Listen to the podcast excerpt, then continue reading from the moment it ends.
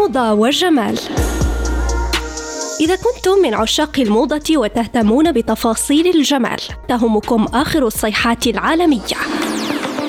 الملابس، الأكسسوارات، الحقائب، قصات الشعر، الوصفات الطبيعية وحتى أنواع العطور حسب الفصول.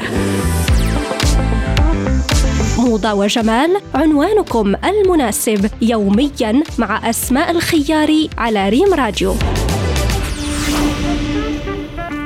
كنرحب بكم مستمعاتنا ومستمعينا في حلقة اليوم من برنامجكم موضة وجمال على آثير إذاعتكم ريم راديو. حلقة اليوم غادي نتحدثوا عن كيفية تنسيق الجاكيت الجلد في فصل الشتاء. جاكيت الجلد كتعتبر من أكثر التصميمات المميزة اللي ما يمكنش الاستغناء عليها رغم تغيرات صيحات الموضة. فهاد القطعة بالتحديد يمكن لها تعكس مظهر رائع ليك في كل الأوقات. إلا عرفتي كيفاش تنسقي الجاكيت بالشكل اللي كيتناسب مع ذوقك الخاص.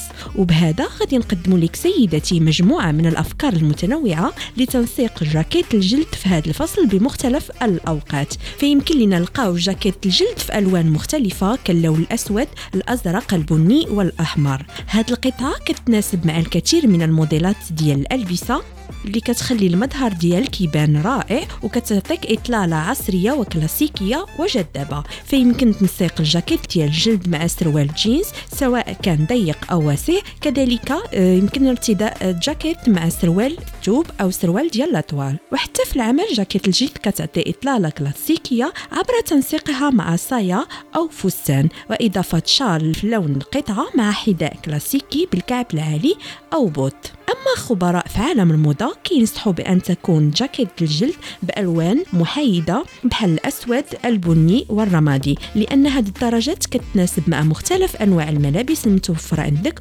ويكفي فقط تختاري التصميم اللي كيتناسب معك سواء باختيار الموديلات الواسعة أو الضيقة وحتى الطويلة وبهذا كنكون سيداتي قد وصلنا لنهاية الحلقة. كنضرب لكم موعد في الحلقة المقبلة مع موضوع آخر. بسلام عليكم.